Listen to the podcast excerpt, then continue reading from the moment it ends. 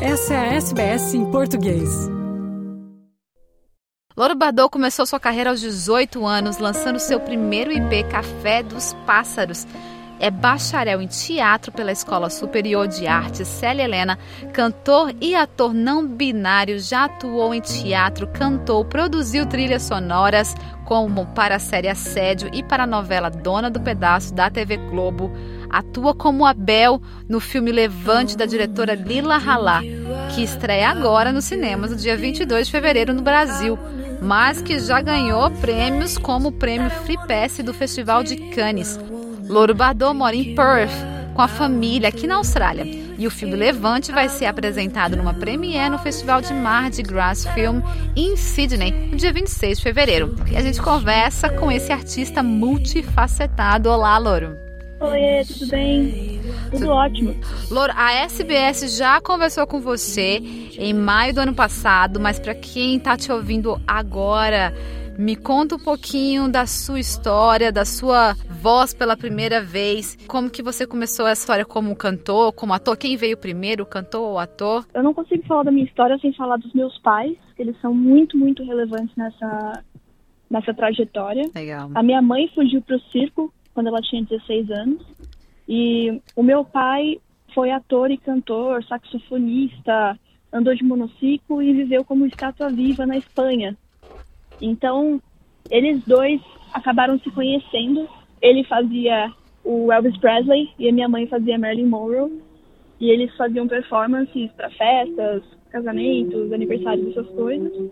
E aí eles acabaram se conhecendo desse jeito. Então, eu acabei crescendo dentro da música, do circo e do teatro. Então, não sei o que, que veio primeiro, assim, foi tudo junto. Eu acabei crescendo em coxias, assistindo peças. Quando eu fiz 18 anos, eu entrei, assim que eu entrei na faculdade de teatro, no Célia Helena, é, eu também lancei um EP. Então, a, a, tanto a, a minha carreira como ator e como músico começaram ao mesmo tempo, assim.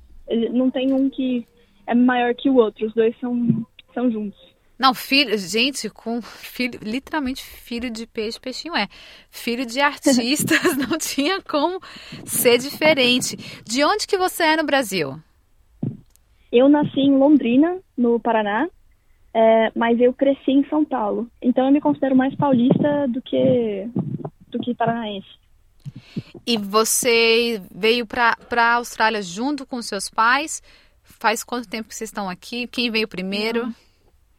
Então, na verdade, é, assim que eu lancei meu primeiro EP, os meus pais, eles meio que desistiram de, de viver no país, no Brasil, é, porque na área que eles estavam trabalhando atualmente, assim, é, eles não tinham muito uma, um plano de vida, assim, sabe? Não podiam se aposentar, essas coisas.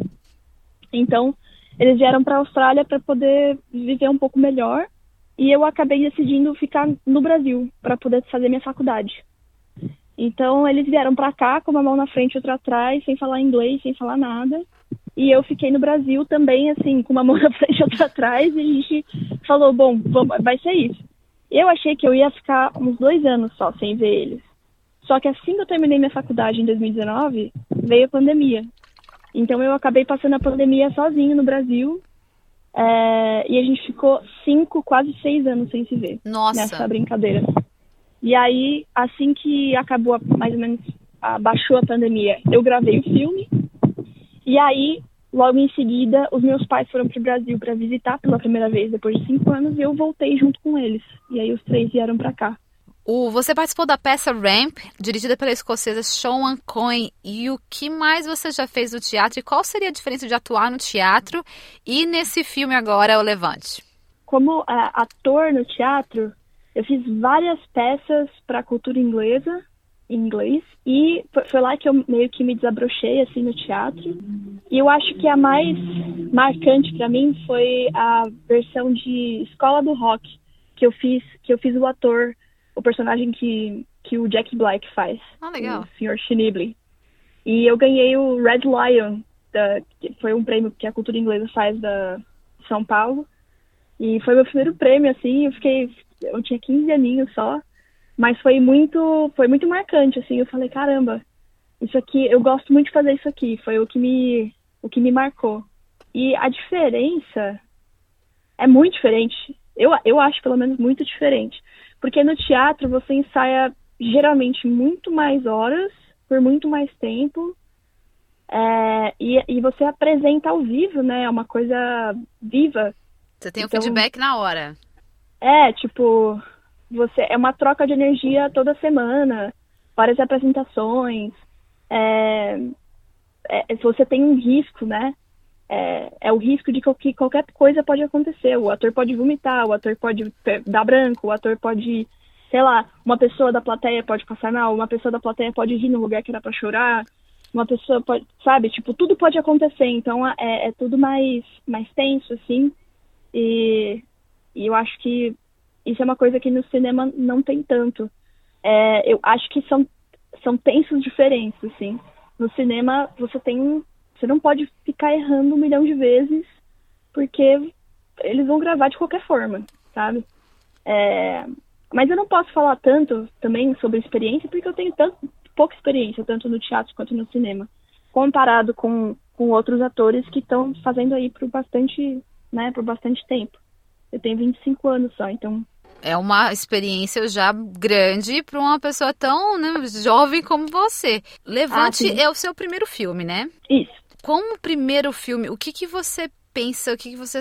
Agora que já terminou, mas você vem olhando para trás, você precisou dispensar mais energia para conseguir entregar o personagem Abel pro, pro filme?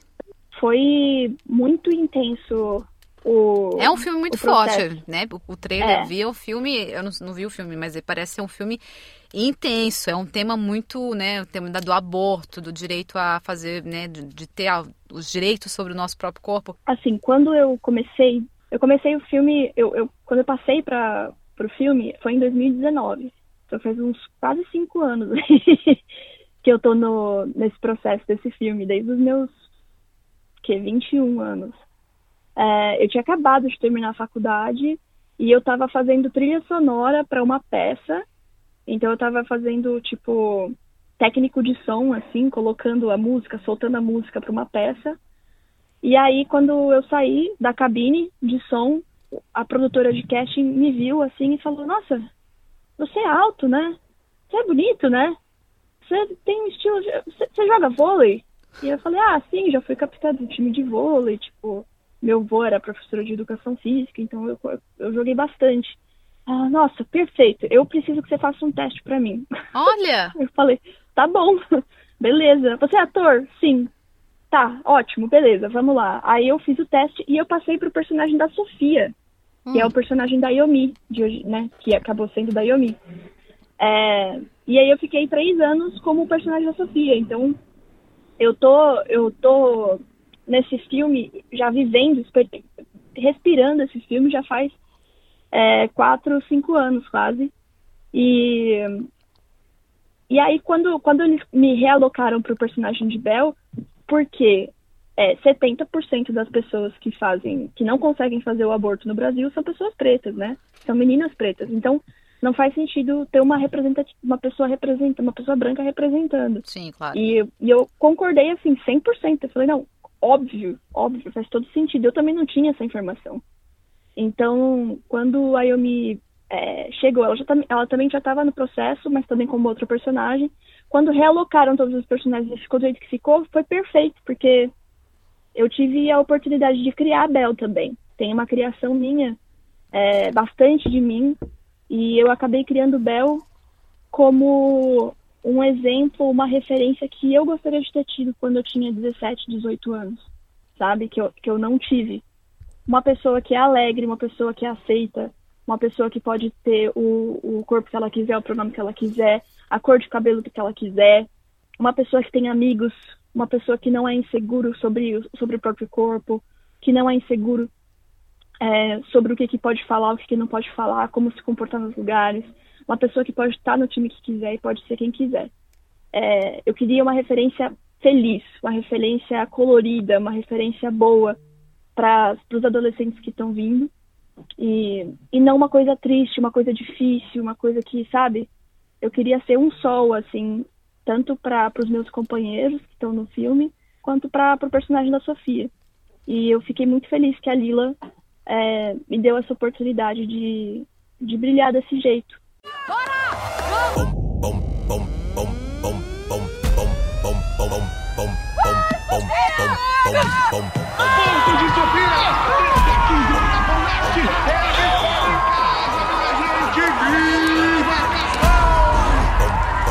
Então, essa bolsa é para jogar no Chile uma temporada. E eu queria te ver mais. Então, a Bel, ela vem para representar todo um, um, grupo de pessoas que, que talvez seja representado de uma forma negativa. Negativa assim não, talvez de uma forma muito dolorida. Ela vem Sim. de uma forma divertida, então. É, porque sempre quando você vê um personagem queer, ou ele é assassinado, ou ele morre primeiro, ou ele, ele tem duas falas, ou ele tá sofrendo porque ele tá saindo do armário e é uma coisa muito difícil, ou ele é visto como uma, uma pessoa sexualizada, né? É, ele nunca é um cara legal que todo mundo quer sair junto e que tá tudo certo, tá feliz e tá ali, sabe? É, então eu queria eu queria poder dar uma porque as pessoas são assim também ou se elas não estão assim elas podem ser assim. Existe uma possibilidade de ser assim sabe? Eu queria dar esperança para as pessoas também. É nesse lugar é um lugar de conforto. Você também já menstruou esse mês? Já. Mas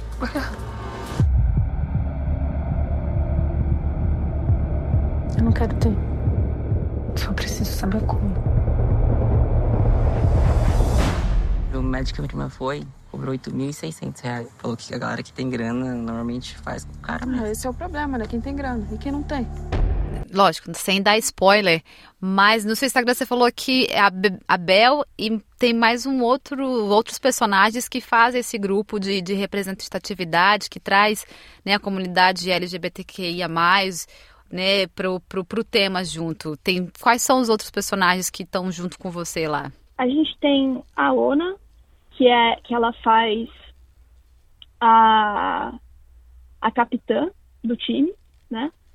A gente tem o Lorre, que ele faz é, um dos melhores amigos da, da Sofia também. O Lorre é uma pessoa não binária, mas é transmasculino.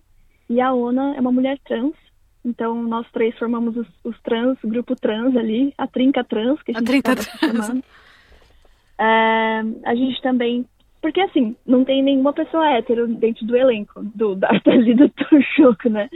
A, a Domênica é bi, o Lori é, é pan, a, a Ona é bi também. Basicamente, todo mundo ali dentro ou é bi ou é, ou é sapatão. Não tem, não tem muito... Não tem muita escapatória mas que, que são é, mais explorados assim, eu acho que é a, a, a trinca trans mesmo, que traz uma representatividade nesse lugar. Não faltou nenhuma letra, estão todas Não. lá. e agora, rainhas do meu coração vadio, chegou a hora do nosso tão esperado ritual de amadurecimento e de reconhecimento. Independente do que aconteça, a gente tá junto. Nem que eu tenha que ser o pai da criança.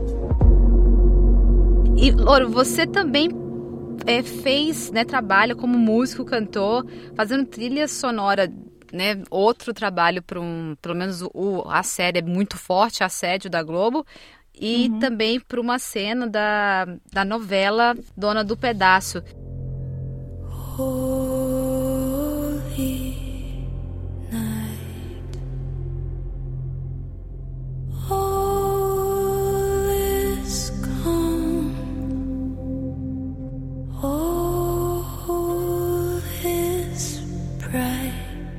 Que mais que você tem de música aí rodando?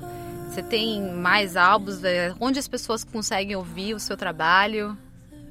Então, eu fiz eu fiz trilha sonora é, para TV Sesc para dois trabalhos lá, que um é um é junho de 2013 do Paulo Marcum, do jornalista Paulo Marcum, e o outro é a série Envelhecer também do Paulo Marcum, que eu fiz a trilha sonora inteira da série, foram três episódios.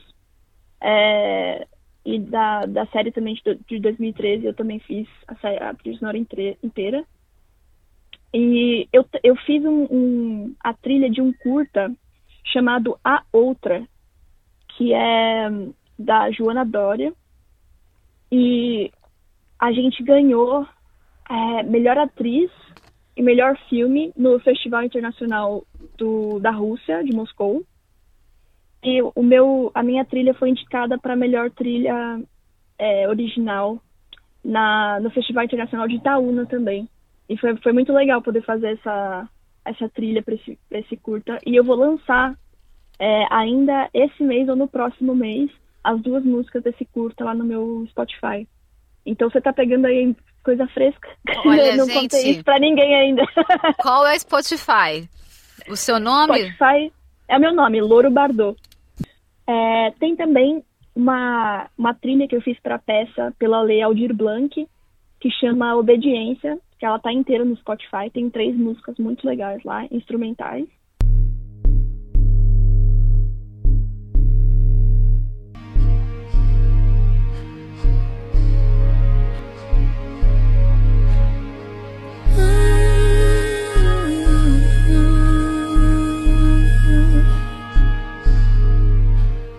Também tem o meu, o meu outro EP, foi meu segundo EP, que eu produzi sozinho dessa vez, é, que chama Sessões de Quarentena, que foi basicamente o que me, me fez ficar vivo e, e estável na quarentena. Foram essas músicas que eu fiz, que eu produzi, na verdade, porque elas não foram escritas na quarentena, mas elas têm. são temáticas que eu tirei ali que podem ser relevantes, assim, para quem estava na quarentena, quem viveu isso que é passagem de tempo, é, tesão, né? Uh, morte é, e esperança, assim, também. E rotina. Tem uma música cheia de, de foley que eu fiz, que é super legal. E eu produzi com o Martin Schurman, que é o meu parceirão de vida, assim. E aí a gente fez esse álbum muito massa que eu, é um dos meus álbuns preferidos, assim. Você canta, que eu já ouvi você cantando, mas você toca quantos eu toco, instrumentos? Eu toco. O meu primeiro instrumento, meu principal instrumento é piano. Ok. Eu toco desde os oito anos. Eu sou autodidata no piano. E o meu, o meu outro instrumento que eu toco, mas assim, é, eu, eu toco, eu não, eu não tenho nem coragem de dizer que eu toco, mas eu toco violão e guitarra. Mas assim, é eu consigo tocar, vai, por horas assim, mas não é uma não é uma eu não sou virtuoso assim, sabe? Acho que é esse essa eu não sou uma pessoa Isso no julgamento de um músico, provavelmente bem melhor do que é, muitas pessoas. Claro, claro, quando quando para quem não conhece, acha que eu toco horrores, mas assim, quem quem toca violão olha para mim e fala que vergonha. mas mas é, e, mas eu produzo bastante, né? Hoje em dia eu, eu produzo muito, faço é, a pós-produção, produção. Isso tudo você fez é, no Brasil ou você conseguiu, ou pelo jeito sim, tá trazendo a sua carreira aqui para a Austrália também? Quando que você veio para a Austrália e como que, que foi conseguir? Você atua na sua área aqui também? Então, eu vim para a Austrália faz 10 meses só. Ah, não, é recente. É, mas eu já toquei no, no bar de jazz aqui do Wellington Jazz Club pelo menos umas quatro vezes, sempre seguido pela Juliana Areias, que é uma cantora muito relevante aqui é, de Perth. E ela me pegou, me pegou assim para padrinhar, assim, sabe? Então ela me leva para tocar piano para ela, para fazer uns, uns duos com ela. É, eu toquei em alguns lugares aqui, eu tô tocando bastante piano por aqui. E cantando umas músicas, cantando uns covers, estou tocando em alguns bares, em algumas, alguns aniversários, assim, mais para sempre continuar tocando do que como um primeiro trabalho, assim. É, e eu estou produzindo, eu tô produzindo e mixando um disco de uma amiga minha chamada Tchelo Azevedo, que está aí no Brasil. Então, em, provavelmente ano que vem ou no final desse ano a gente está lançando esse disco que está produzido e mixado por mim projetos não param. Levante não. conquistou, é, Levante conquistou o prêmio da Semana Crítica de Cannes, a, na França, prêmio FIPRESS no festival e vai ser apresentado nesse mês em Sydney no festival Mardi Gras Film.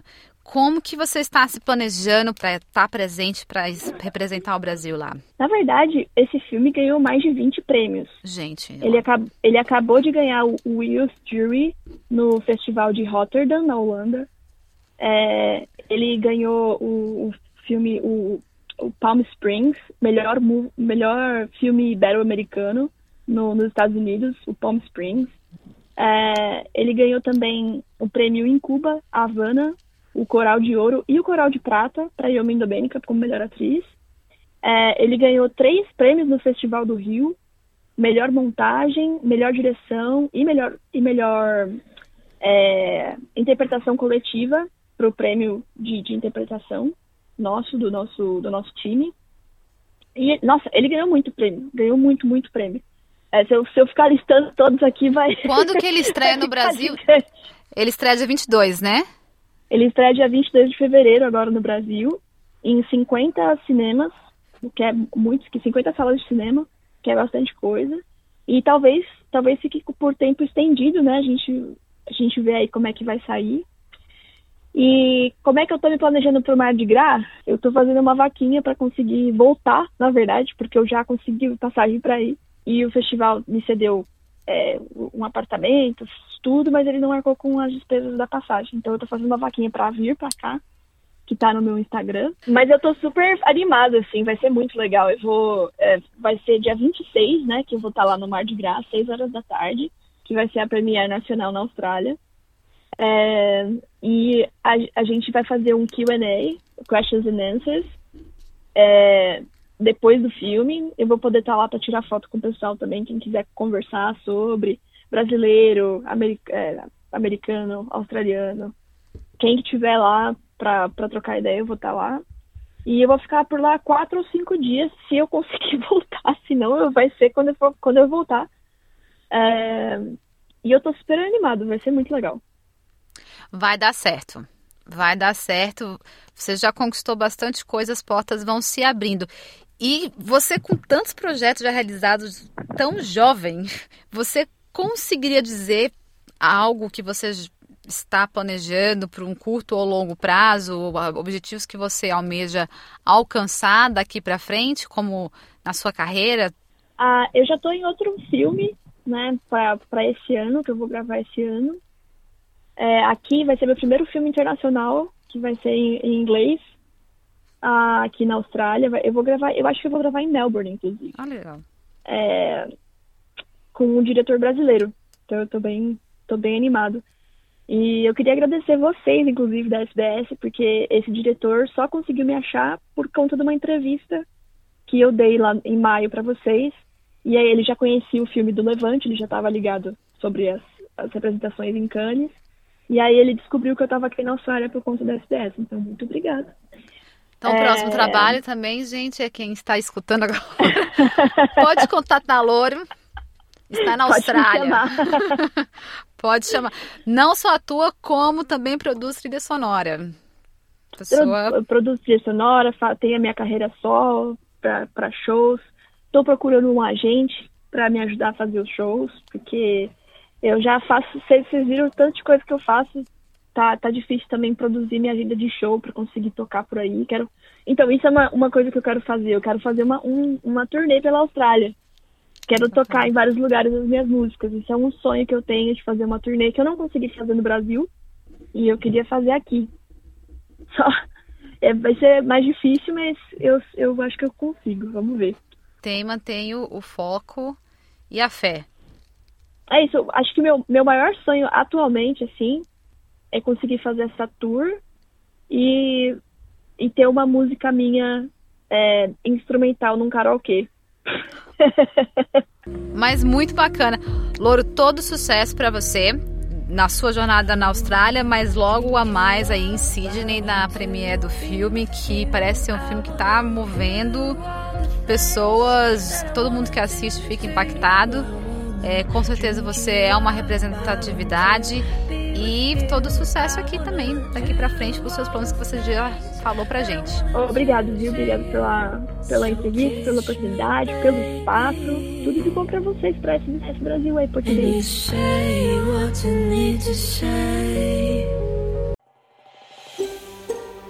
Quer ouvir mais notícias como essa?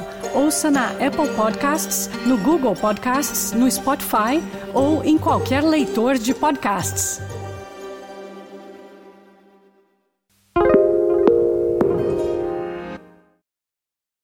SBS is Australia's most trusted multilingual broadcaster. Our listeners are loyal, highly engaged, and have supported countless local businesses. We offer advertising packages for businesses of all sizes. Our experienced sales team will guide you through the process of owning a great campaign. Bring your own ad or have our production team make you something in one of our 68 languages. Start the conversation with your new audience today. Email sales at sbs.com.au.